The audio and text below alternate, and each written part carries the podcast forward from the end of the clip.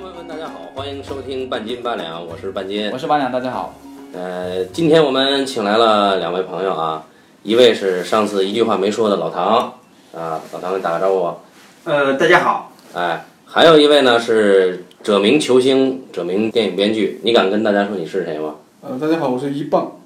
一棒一一棒奖，对，一个外国的重量单位。啊，他一棒，他不是中国人啊，嗯华语说的还不错。那么我们今天请一棒来呢，是要做个广告，他来自一一支球队，对吧？啊，这球队的名字呢叫中丁豪门啊，中间豪门什么队啊？到底是？重庆豪门就是北京的三教九流组织了一个足球队，然后我是一个组呃组织者，对，欢迎大家去这个呃三元桥附近的四德公园去看踢球。好，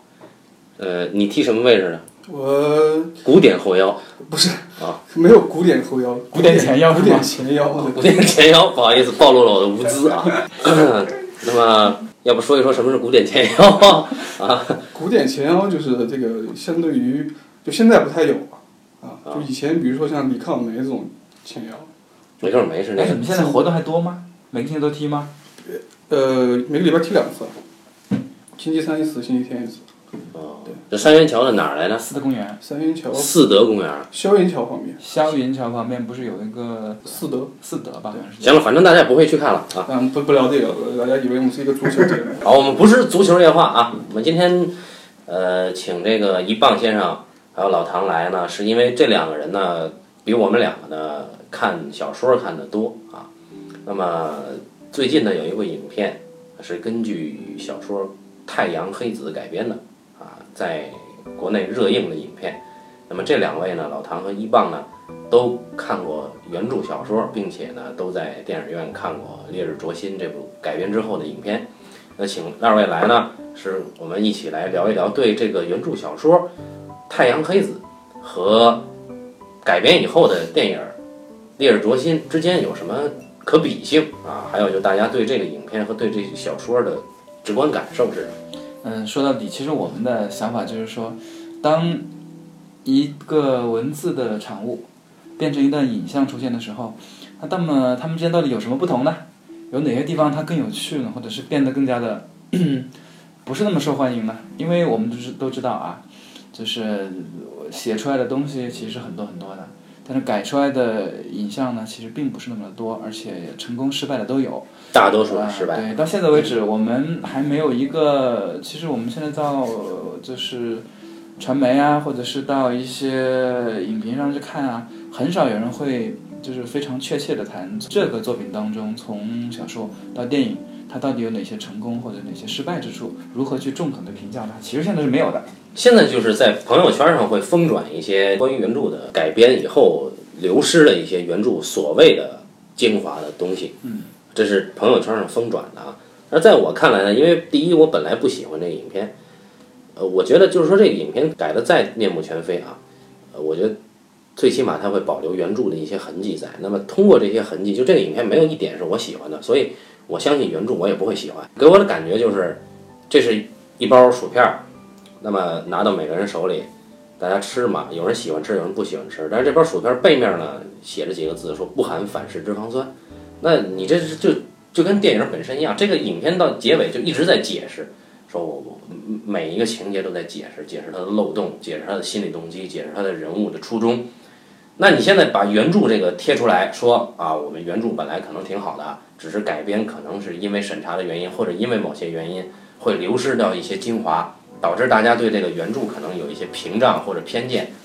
那在我而言，我觉得这又是一种解释，充满了诡辩的感觉啊！不知道你们二位觉得这个原著跟改编之后电影差距大吗？我们并不是在这儿一定要说它好或者不好，对吧？对我们不能这么去给人下评论，因为我们好或者不好，大家各有各的看法。我们真正想知道的就是从小说到电影，在这部影片的特例基础之上，它是如何去完成的。一棒，呃，小说我也看了很长时间了，就不太记了。但是，就是那你可以走了。呃不是，电影里面的东西其实绝大部分都还是小说里的，它没有什么呃新新编的东西，啊，但是它会有一些取取舍，它舍掉了一些东西。然后还有一个问题就是因因为舍掉了一些东西，使得这个电影的文本跟小说的文本比起来，它的叙事中心有一些呃转移。哎，这个就是我们很想知道的，因为，呃，其实我们经常看一部电影，对吧？看的不是这个电影在讲什么，嗯而是这部电影它没讲什么，这很重要。所以我很想知道这部电影里哪些地方它没有讲什么，特别是小说讲了，它偏偏不讲的是什么？我看那个小说，其实那个小说里面有一个很重要的部分，就是讲这三个人啊， 三个罪犯，对，三个罪犯他们跟他们领养的那个女孩儿尾巴，啊，尾巴，他们三个人跟女尾巴的关系嗯。然后因为这个关系带来了这个小说文本里面的一个很重要的主题，就关于救赎。救赎，对，关于救赎这个主题，但这个主题在这个电影里面其实是被消解掉了。哎这，个电影的重心叙事中心这一块是被抽掉了嗯，啊，叙事中心更偏向于可能是比如说这个类型这个类型的商业考虑，偏向于比如说这个段奕宏跟邓超之间的那个暗斗的关系。警匪斗，对，啊，嗯，我们其实可以先不用考虑说它这种改是什么类型或者什么，对吧？因为这个还稍微扯远了一点。其实更有意思的就是，你刚刚提到了说原著小说当中有他们三个人和尾巴的关系，那我很好奇，他这个关系是一个什么样的关系？这个关系它从头到尾有没有什么变化？他们三个人对尾巴的态度有没有什么不一样的地方？那这个关系当然其实很简单，它呃是去展现这三个人就人性里面比较美的一面吧。就是他们三个人都喜欢这个小姑娘。啊，不是，应该不是喜欢。因为是这样的，这是这三个人在在犯罪现场啊、把这个被害者的女儿，算是对吧？对给她救出来，然后三个人要领养那个孩子，但问题三个大男人是，但问题是原著当中并不是这样，原著当中尾巴并不是那个被害者的闺女，原著不是吗？原著不是啊，呃，原主没有很详细的交代这个事情，那这小女孩儿在原著里是什么身份呢？原著里面这个小女孩好像是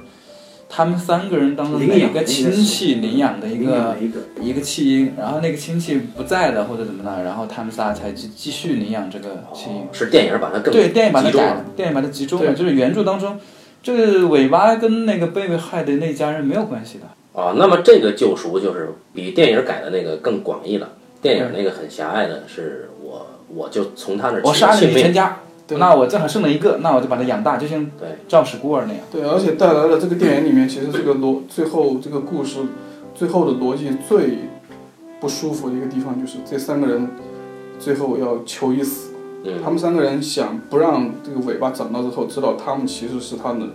呃，杀母仇人，对嗯，那这个东西完全说不通啊。就是你们三个人不让他知道，不是说他长大一定会知道，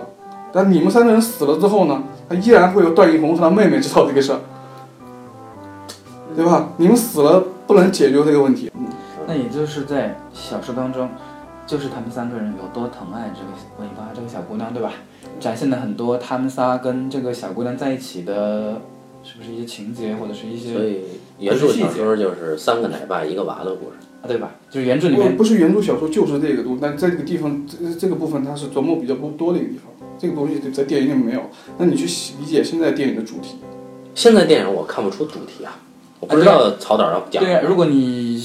原著当中有，如果你在电影当中也也也说了这三个奶爸一个娃，然后最后因为这个娃的原因，这三个奶爸死翘了，哎，这个我是能够明白的，对吧？这个我一下就明白了。但问题是你现在有没有说三个奶爸一个娃？然后他最后用三个奶爸一个娃的问题奔向了结尾，就前面他又不说，后面用这个去结尾了，这就不是很明白。所以我想，陶导在这儿一定是有他的自己的主意。嗯，电影里面它其实是更多的展现困境嘛，尤其是郭涛跟邓超这两个人的困境。就这两个两个人是属于在罪孽中的困兽斗，是吧？对，但这个是你不能去非得追究这个故事它的设定的问题。你要说非得设定的问题，它设定就非常做作。嗯说为什么这个邓超一定当警察，刚好在旁边这个段奕宏就是，呃，当年查这个案的徒弟什么之类的。对对，我觉得这些设定都不需要考虑。它虽然巧，但是作为戏剧来说，这巧也是戏剧的一部分，对吧？如果你一开始就设定它就这样，其实我觉得是可以接受的。然后关于这个影片里的各种巧合呢，可以听我们下一期节目啊，我们梳理了这个影片的 N 种巧合。但是今天我们先来个来点高级的，对吧？啊，我打断了一下，嗯，然后关于就是说说这个故事里面的两个关于人物的主线，我其实都觉得说服力不够的，尤其是郭涛的这个郭涛的这条线，对你不知道这个人他对王珞丹是什么感情，在小说当中有写这条线那索，电影里面他是什么感情，他到底喜不喜欢网网络大爱？他如果不喜欢，拒绝是一回事儿；如果喜欢，因为他的那个身份拒绝又是另一回事儿。但是他并没有说自己喜欢不喜欢。对，而且他的那个身份跟他拒绝这个东西，我觉得没有什么必然关系。我就是想知道小说他们怎么说的。小说里是什么感觉？小说里他们俩怎么回事？我就想知道。小说里他喜欢吗？小说里边其实是他俩的这个爱情是推动故事的一个主线，哦，非常重要的一条线索，很重啊，很重。他俩真的有爱情吗？呃，是有爱情的，我可以肯定的说，呃，是这样。一开始的时候是这个女的，其实是王珞丹演的时候，其实是她对这个呃奶爸爸那郭涛演的，她是一下就喜欢上他了。然后呢，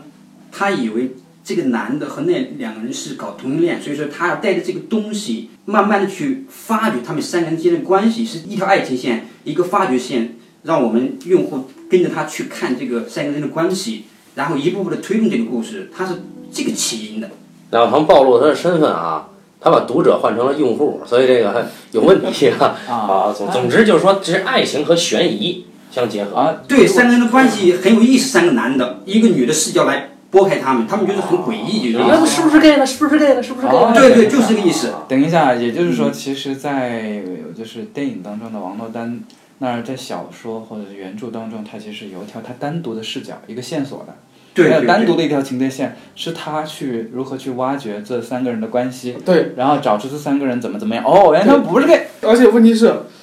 呃，小说里面王珞丹是做了一些文章的，他比如说把他们当年的照片日期给改了，啊，做了一些这样的文章，啊等一下让让他的哥哥不怀疑这三个人。等一下，你的意思就是说，王珞丹其实比他哥哥更早的发现他们三个人就是凶手，相当于是。对。然后对为了对发现了之后，王珞丹马上就做了一系列的掩饰，为了爱情。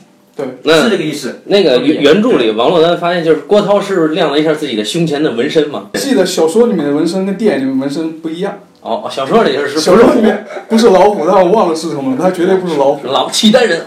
我是契丹人契丹人是个狼头，好吗？啊！真是的，老虎那什么，老虎最多也就是威虎山那应几该个不是嘛一，个不是一个很凶猛的东西。哦，左青龙右白虎。哎，最好的纹身还是《甜蜜蜜》里边曾志伟的那个纹身啊。哦，原来是这样。那也就是说，这个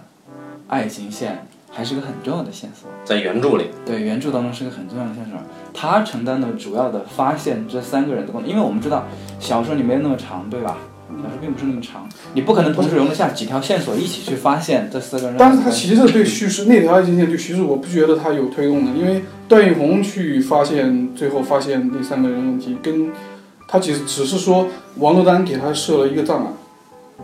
嗯啊，他设了一个障碍，但没有并没有帮他去发现什么，他发现那个依然是他自己的一套。在电影里，我有一个一直不能接受的点啊，就是从推理角度，身为一个资深刑警队长，段奕宏，呃，他是用一个片面的证据来推翻整个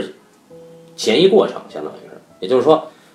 单独的认为如果邓超是 gay，那么他们就不可能去犯这个案，嗯这是电影里的逻辑逻辑，对吧？对那么他一旦认为，他就推翻了全部的嫌疑，对吧？这是这是他的推理的思路，这是不合理的，我认为啊。嗯，然后我不知道原著里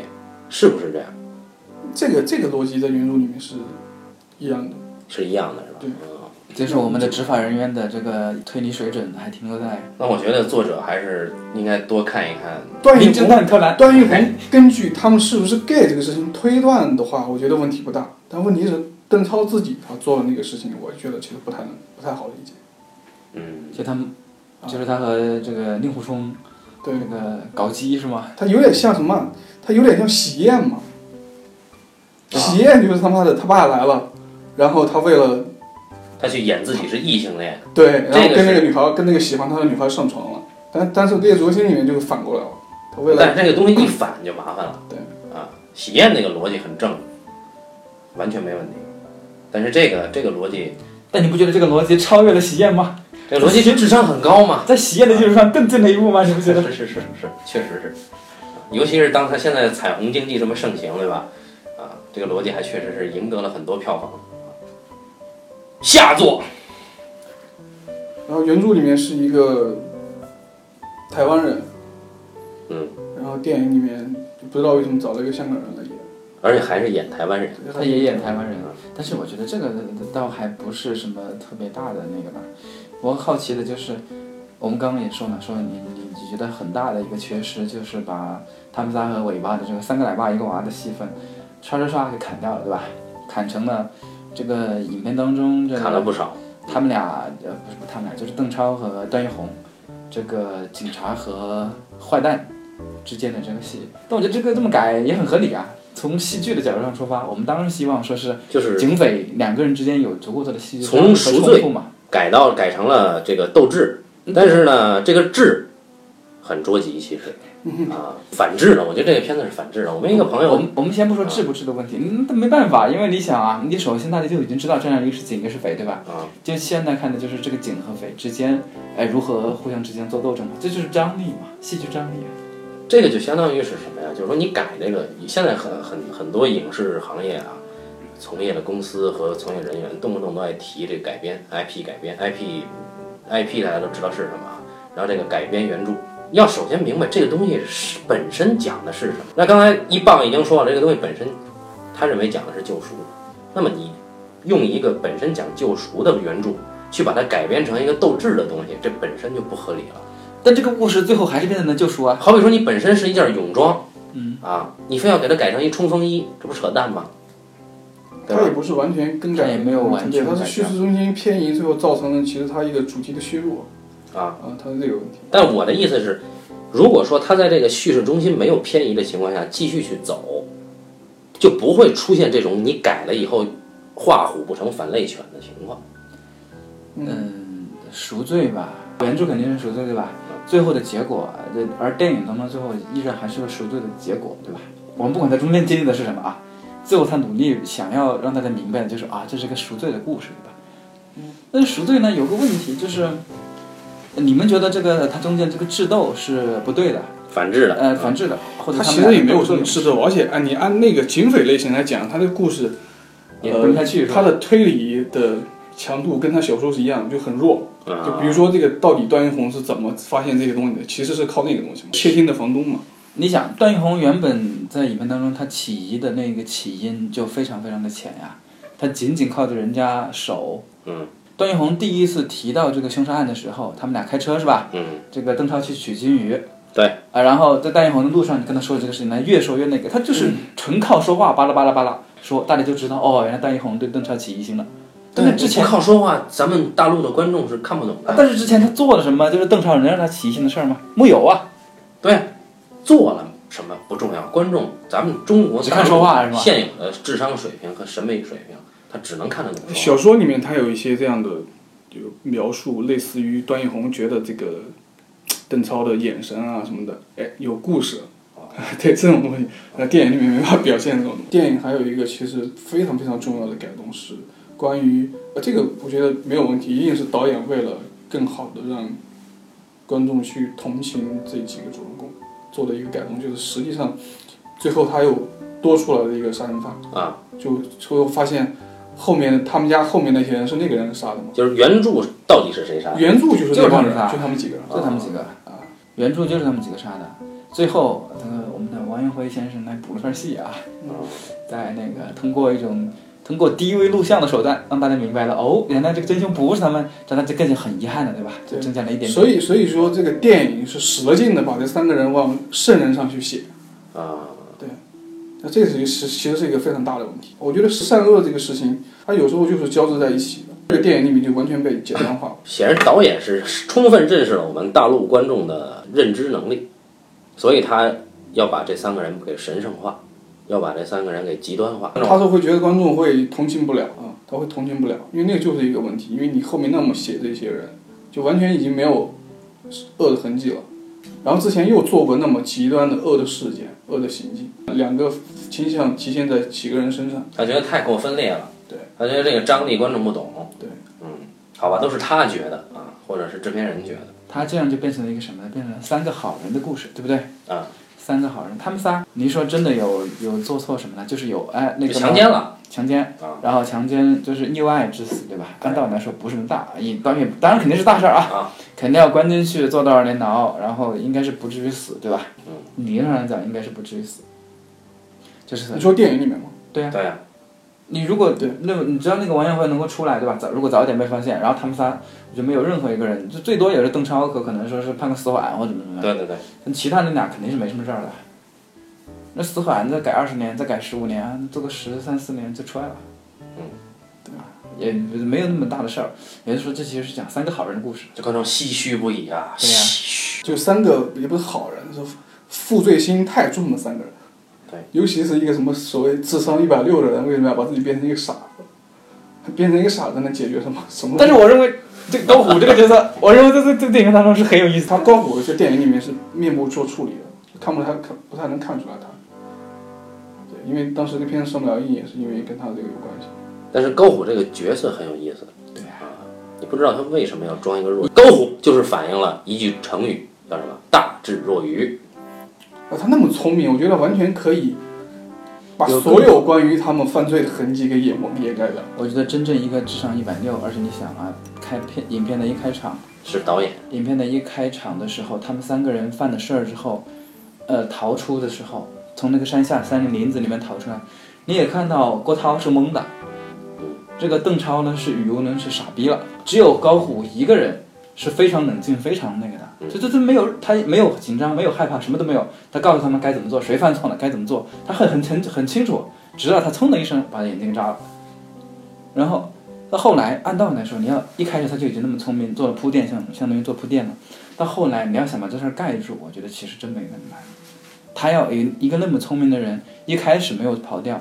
后来那么多时间，你们一定要跑到那个县里面，你们不能跑个再多跑几十里地，多跑几百里地，跑到另外一个省去吗？啊，跑到南方去，跑到深圳去不行吗？ 跑到饿死缅吗甸去你就啊，会死吗？没问题啊，一个智商一百六的人，而且我们经常看到那个其他国家的这种类似这种片子里面，黑帮大佬犯事儿之后，人家聪明伶俐，过几年没准混哪个公司领导了啊，哎，对对对，哪个大老板都有可能。就这仨，你们这仨，你说低调吧，你们也不低调，你们就在那个隔壁县里面待着，公然在路上救人啊，公然路上救人，你还有什么麻烦事儿，你们还自己冲上去。就这个这个故事，这个这充满了很多诡异的地方，充满了很多矛盾的地方。你说你们要低调，那你为什么要去当协警？啊你说你们要救这个小姑娘，给她治病，你为什么不来北上广啊？啊，对呀、啊医疗资源这么丰富，对吧？对呀、哎，所以这里边儿我觉得导演还是有他的心思。 我也觉得是。我觉得每一个地方都有玄机在。对，嗯，有吧？应该有。那又比方说，你刚刚也说，你说最大的就是你觉得它中间在故事、这主题、这个叙述上，它走偏了的，走偏了一段儿是吧？它走了一段儿，走成这个如何推理这个案情的呃路途上去了。但是推他不理是走偏的，他当然有他自己创作上的新象性，对，还有也是为了更更好的平衡这个类型跟那个原来文本的关系吧。原来的文本实际上就很难做成类型片，是吗？原著是一个很杂糅的东西，嗯，它当然不是一个纯类型的东西啊。现在电影里面当然想更更更多的往那个类型上去。那如果电影是更多的往那些上面做，那它显然现在这个是没有做到足，没有做到极致，对吧？或者说没有做到很标准。这个片子它原本想做的类型到底是什么样的类型？它不是一个纯类型。我们现在说，你在中国很难谈这个，因为没有中国不太做类型片，不太有类型规范的。他想更多的展现类型元素嘛，嗯，对吧？类型元素那当然，比如说这个邓超跟段奕宏的关系，其实有点像《无间道》里面卧底的关系，嗯，对吧？一个协警，对，和他卧底的的上关系是这么一个关系。然后包括它里面呃，其实可能花了一些心思拍里面的一些动作戏啊、天台里面那种很危险的东西，那种东西。华彩段落天台戏哈。嗯，就说回到这个原著小说了啊，它原著小说到底是到底是写成了什么样儿，才让这个曹导演啊认为一定我们要往这方面实践，一定要往这方面实践。那么原著小说，呃，作者叫什么？是一关。徐一瓜是吧？我觉得这个眼光是没问题，因为原著小说确实本身故事性很强，啊，对，故事性很强，然后这个人几个人物所能展现的维度也是够的嗯。啊。我觉得一个一个导演看中这样的文本去改编一个电影，这个眼光肯定是没问题的。就是怎么改是另一回事儿了。对，怎么改怎么改。但这个故事我最开始看到的时候，我觉得它其实是有参考的。它参考什么片子呢？我觉得它参考最多的应该其实是希区柯克的片子。我们看希区柯克片子里面，很多时候啊，老早就知道警和匪都是谁，大家都心里都清楚，观众也很清楚。但是为什么我们看他的片，那景和斐的智商都有点捉急的感觉了？比方说我们看这个《美人计》，嗯，一开始就知道饱满是进去是一个间谍，是个间谍，大家都会也也也会担心他，一般一开始就知道那个人是个坏蛋，就坏蛋呢，啊、看包曼如何跟这个坏蛋这个打交道，大家一开始都知道啊，就是警匪他也不藏着，他的好多片子都是这样啊，那这是包曼，咱们是王珞丹这个是有点点差异，啊，是吧？对吧？对，这是故事设计的问题，可能智力智力程度没那么高。对你从喜欢从这个故事的就是设计角度来讲，我是觉得真的很像就是希区柯克那种，呃，事先张扬的那种故事，就是一开始就把底牌全告诉你，接下来是这个底牌如何去运作，对吧？你底牌如何打，底牌一开始当然就亮在眼前，就看你怎么去操作它。但是它没有不，它并不像那些希区柯克的那些片子当中，他会把这个故事认真把它讲下来。我现在觉得就是我，因为我也看了原著小说中的一部分啊，但没有看完。我就是想，他为什么原著小说的后半部分啊，因为前半部分是 OK 的，后半部分他没有把它作为一个故事去展现出来。那我们看的都是各种各样的细节或者各种各样的情节，它不能称其为一个完整的故事。嗯，它没有一个，它真正的线索集中在了哪儿呢？集中在了，呃，这个谁确定谁的身份，这个是很麻烦的。就是在小说当中，我们是可以 OK 的，对吧？我在小一部小说当中，主人公想知道另外一个人是什么样的人，那么他有足够多的心理描写，那足够多的方法去展现他。但在电影当中，我确定谁是谁，这是很麻烦的事情。电影当中一般是我做什么，而不是我去确定什么，没有把我要确定邓超是一个匪，把它变成一个动作。这个在哪儿？就是这故事当中，按道理你这个故事讲的段奕宏应该有他的足够多的动作，但是呢没有，他就回他山里边找他师傅找了一趟，然后他啥也没干。这个我很正，他就坐在那儿，要不就坐在他的那个办公室里面偷看这个邓超跟宁国冲走啊，要不就坐在那儿啊跟这个人聊聊天，跟那个人，他啥也没干。他主任就是怀疑邓超嘛，但是怀疑疑什是么？心态嘛，怀疑什么？他不是一个怀疑和求证是两回事儿。他没有求证的动作，基本上。他求证的就是邓超到底是不是个 gay。其实原来在电影学院啊，有位老教授周传基先生，他曾经说过说这个电影的文学性的问题，他认为电影是纯粹就是应该有电影自身的属性的。那么我们换到剧作上来说，电影的剧作应该是用动作来推动的，也就是说能够清晰呈现给观众的是人物的行为动作。那么这就牵扯到了周传基老师另一个观点，他认为电影学院不应该有所谓的文学系。他很忌讳“文学”两个字出现在电影中，所以就作为文学系的教授曹保平老师在改编这个文学原著的时候，并没有把这个原著真正的做到电影化，这就是刚才八两提的问题。重点就是原著照这个一棒这么一说，它应该是一个挺有意思的原作品。虽然它很杂糅啊，它各种类型它很杂糅，但是在这个求证的过程当中，它应该有比电影更多的内容，不不仅仅是你刚刚说它省略了三个奶爸、一个娃这样的内容，应该还省略了更多的内容才对。如果它没有足够，就因为在原著当中你没有足够多的描述，它不可能讲述得出这样的电影不可能展现出这么东西来，所以我很好奇他是如何去小说是如何去展现这些这个求证的动作，对，就是老唐刚才说求证，其实是用王珞丹的视角去求证的。但那个王珞丹只是一部分，一棒也说呢，其实段奕宏他本身还有一整条那个，有吗？有调查吗？段奕宏，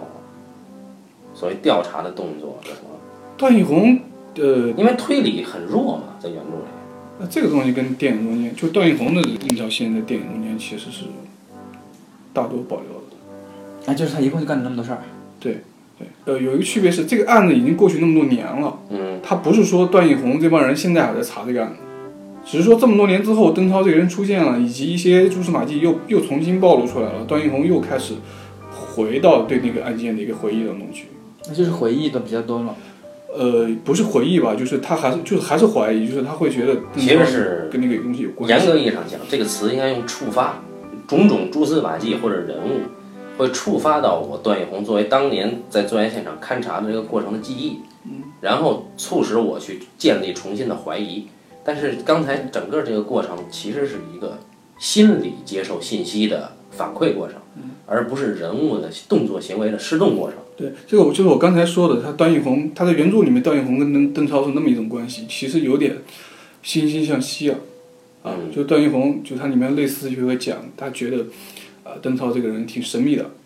啊，但是又觉得他背后有一些可能不可告人的东西，啊啊，是从这种这种对这个人的判断去展现就是这个邓超危险的气息深深地吸引了段奕宏，啊，对然后郭涛这个很爷们儿的气息深深吸引了段奕宏的妹。对，哦，很好，所以警察兄妹爱上了嫌犯兄弟，也不错啊。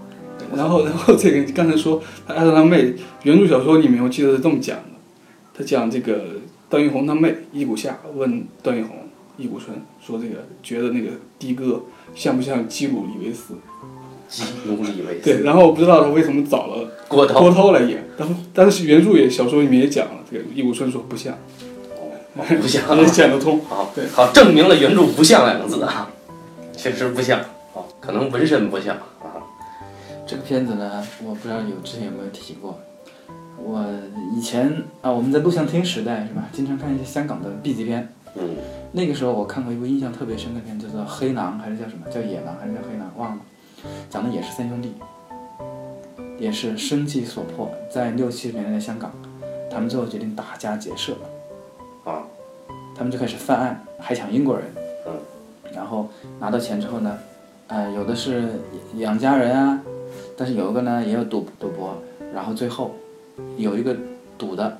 被人盯上了，被警察，警察一直在抓这三个人嘛，嗯，被盯上了，然后警察通过那一个人把三个人呃一网打尽，成堆起来，然后最后三个人那个接受那个绞刑，绞刑都拍了，最后他们三个人最后是等什么呢？向那个女王请求赦免，没有通过，然后绞刑，绞刑的整个过程也放下来，故事结束了。普法教育片，一部怀念片。那我看那片的时候，我不知道为什么我一一一直已经忘了这个片子，但是我看到《逆日灼心》的时候，因为可能也是犯也是三个人吧，也是大犯的真正犯的错，然后那个，但是我看那个片子的时候，印象我想我能够想起来，说明他确实给了我留下了很深刻的印象。我能够感觉到这三个人确实是第一，他们走投无路了；第一，他们走投无路；第二，他们真的是做了坏事。但他们死的时候确实很令人绝望。那即便是知道他们做了坏事，你依然会为他们感到就是遗憾，或者是有一些有一些失望，对吧？你依然会有这种感觉。但是这个片子就没有。你看他们做了什么事情，他们也做了大坏事，对吧最好至至少在一开始，他在他们死之前，我们都知道他们做了大坏事。嗯，但是他们死的时候，我真是没有任何感觉，不知道为什么。但这一点其实可能是感动了很多观众，对，大家都哭了，对我们有老唐就哭了。我哭了，嗯，哭得很灿烂。所以老唐就觉得我们不是人，你知道吧？因为我们没有人性，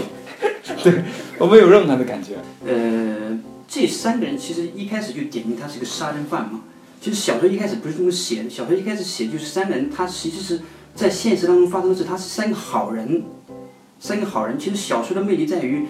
呃，你对恶和善之间的这种模棱两可的灰色地带的一种东西，就是你作为一个小说家，徐巴写这个东西，他就是在探索人性的灰色地带。嗯，就是说是他很有魅力。一开始并没有定性告诉你他是杀人犯，没有没有没有没有这样子。电影里面是把他们杀人的这个东西一开始体现就了展现出来了。对，所以小说写着写着之后，你会感觉到虚瓜的高级在于，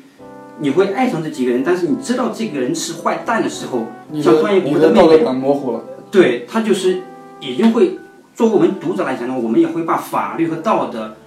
就是那个固有的东西出现一个模糊性。啊，我们会同情这三个人，这三个人确实挺好，带小孩也好，带这个那王珞丹和那个谁艾琳也好。当然，最核心的一个点，最后出现哪个点，就是那个房东作为监者，最后是段奕宏和王那个王珞丹都不会揭发这三个人了，就是这个故事的发展脉络来走的话。但是最后的一个伏笔一下子出来，是那个房东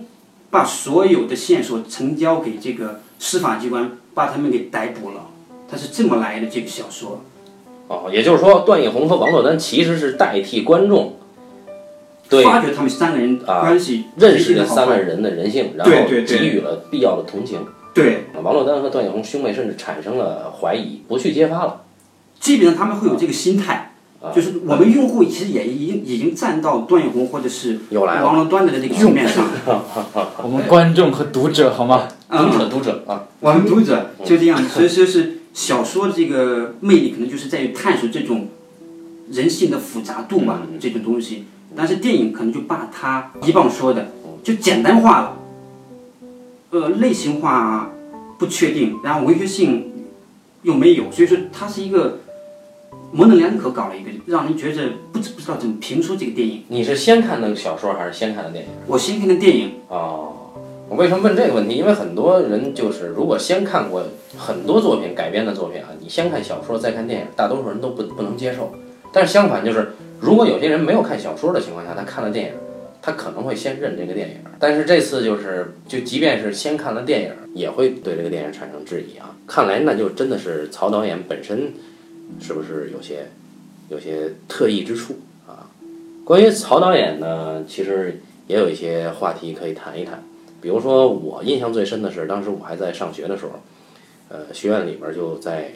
标放展映了曹导的一部影片，周迅主演，叫做《厘米的猜想》，大家都都应该看过吧？谋啊，看过曹保平的所有的电影我都看过，还有一部其实《光荣的愤怒，光荣的父母》的处女作，但后来还有一部，呃，没有上映的电影，讲一个少女的故事，叫《狗十三》。啊，对，我那个都看过。我当当时还是刚刚入校看《厘米的猜想》啊，就只是觉得周迅的表演状态还不错，但是这故事呢，我没明白他想讲什么。你们是什么时候看的《厘米的猜想那就是应该就是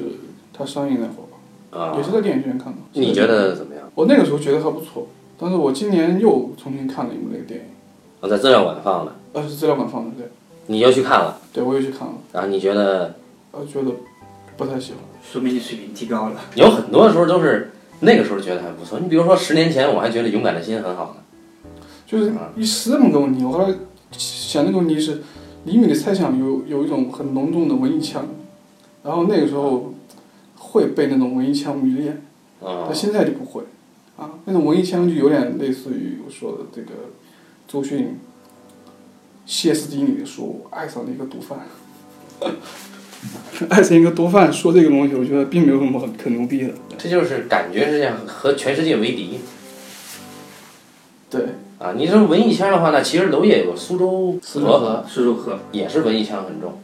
我不觉得那个是文艺腔，我觉我我是觉得那个里面有娄烨作为一个导演，或者说他作为一个作者，他很细腻的处理情感的部分，就是在《厘米的猜想》，包括在呃这个《烈日灼心》里面，这个处理情感的方式，我觉得都太粗粗糙了。啊。文艺腔就是什么？文艺腔就是摆出一个文艺的姿态那种东西，但是你处理那个的过程其实是很粗糙的。后边是空的，对啊。你觉得呢，老唐？呃，厘米的猜想，我是也是上映的时候看过，没太看懂。但是前几天我又回头看了，因为《烈日灼心》上映了嘛，啊，我就觉得拍的很好，很感人的爱情故事。你觉得很很感人，哪儿感人呢？我之所以觉得感人，是因为就是感人的部分也无非就是刚才说的那个我爱上了一个毒贩，是吧？周迅的表演状态。啊，其实说实话，我不知道周迅凭这个状态怎么样能得到一个最佳的，他是不是得了一个最佳的这个什么表演奖？好像是。拿过奖应该。然后我看着，我是对那个谁演的那个男主角喜欢这个女生，她的喜欢的方式嗯让人觉得匪夷所思。啊，男主角是是邓邓超，邓超演的嘛，这个邓超和这个呃这个女主角吧，他们是高中一块儿毕业，都没考上大学。呃复读呗。他俩要在一起，但是他们对生活可能会有点失望嘛，那时候说是，哦，所以说是他们确实是相爱了，然后是但是不能在一起，因为他养活不了她，啊哦所以说是最后邓超选择消逝，然后说是因为他性格里面可能不太好，他没选择去做正式的工作，而是选择一个来钱更快的方式，为了完成。这个他喜欢的那个女主角的一个梦想，开一间超市，他去贩毒去了。哦，所以说这个故事一开始就是对，各然后种他就变成了一个毒贩，在这条路上就回不了头了。然后对同时又跟另外一个女人好哦，了，就是讲主线是讲这个周迅在寻找这个毒贩他的爱人的故事。对，当他见到这个邓超的时候，邓超已经是另外一个身份，并且这个时候他已经不认他了。啊，在里面插了一点王宝强的爱情故事。这个电影其实是是这么一个东西。哦，这一说我就明白了，虽然我已经全忘光了啊，只是为了提一下曹保平的作品而提。就曹保平他在电影里面喜欢展现，呃，演员的所谓情绪的魅力。啊，啊，所以这个片子跟《烈日灼心》最后都拿了表演奖。情绪啊，对，在中国的这个环境里面，这个可能是一个还是挺挺有说服力的东西。演员的情绪的魅力，对，这个是最扯淡的。那要这样的话，以此类推，唐山大地震的徐帆老师岂不是能拿拿遍所有中国奖项了？他那个不能算是情绪魅力吧，他那个其 实就是情绪强健， 可以这么说，可以这么说，是吧？好可以这么说。 行吧，好吧，但我是觉得，其实《猎多星》里面三个人表演的程度可能不太一样。我觉得段奕宏可能略好一点，我觉得高虎最好。准确性可能好一点。没有人觉得吕颂贤最好，啊，李颂贤确实挺不错的吧？我觉因得。 为吕颂贤是一个很有意思的演员，因为看过他两，我就看过他两个电影，然后你就发现这两个电影里面，其其实他的导演找他都有一个目的，就是扮演一个性角色，枪火里面他去勾搭的老大的女人，最后老大要干掉他嘛，他是一个性角色嘛。然后在《烈日灼心》里面，他其实也是一个性角色。这个角度很有意思啊。嗯吐槽这么多，我们可以说说这个电影好的地方，毕竟是还是一个口碑之作。所以就是李颂贤是这部电影的亮点，是吧 不？是不是，它还是有一些好的，包括这个曹保平跟他之前的作品比，导演能力我觉得还是有提高的哦，啊。而且说实话，这个类型在中国特别不好弄，而且这个片子除了高虎的问题之外，就劫匪片你在大陆你是要审查是要公安部审的嘛？嗯，就公安部去审，公安他这个片子，我了解的情况就是，在公安部审的时候，很多问题，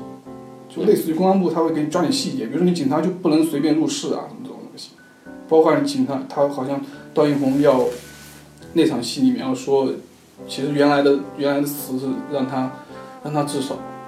后来变成放手吧，嗯，类似这种东西，啊，就他，但这个东西我们跟你你除非你是一老公安了，你完全不知道，你拍电影的人完全不知道那些细节问题，所以还挺难的。挺难的。这原版拍了差不多四个小时，精简出来的，做了声音的，全做完的，也有四个小时。哦，做完之后，大家就是大家去看，看的时候大家都很开心，说中国电影有希望了，因为影片的结尾高虎跑高虎跑了， 呃，是吗？原来是这样啊。四个小时的全版里面，呃，嗯，说哎高虎逃逃掉一劫，大家都很开心，说中国电影有希望了。 哦，剪成一百三十分钟，一看，哎，高虎还是死了。那就剪的太多。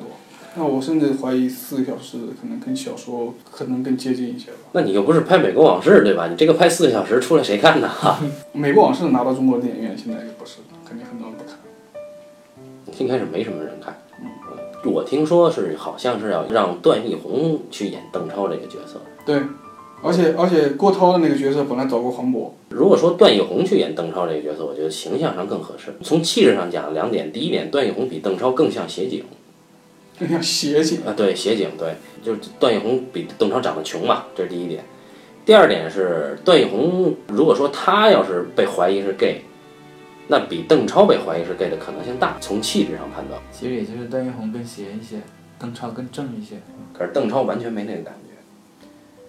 但是这个吕颂贤老师拿捏的就很好了。 对对对对对，吕圣年老师一眼就看出 来了。吕圣年老师说这个，他明明不是，他为什么要这么做？啊，对对让我对。想不明白。然后段奕宏问不是什么呀？吕颂贤老师说 gay 呀、对吧？整部影片的精华。对对对对对。那么我们关于《烈日灼心》这部电影的观感，以及他对太阳黑子原著小说的改编的比较啊，基本上也谈的差不多了啊。也感谢一棒老师和老唐老师啊。那么我们今天的这期半斤八两就到这儿，感谢大家的收，咱们下期再见。嗯，各位再见，我们拜拜赶紧去吃午饭吧。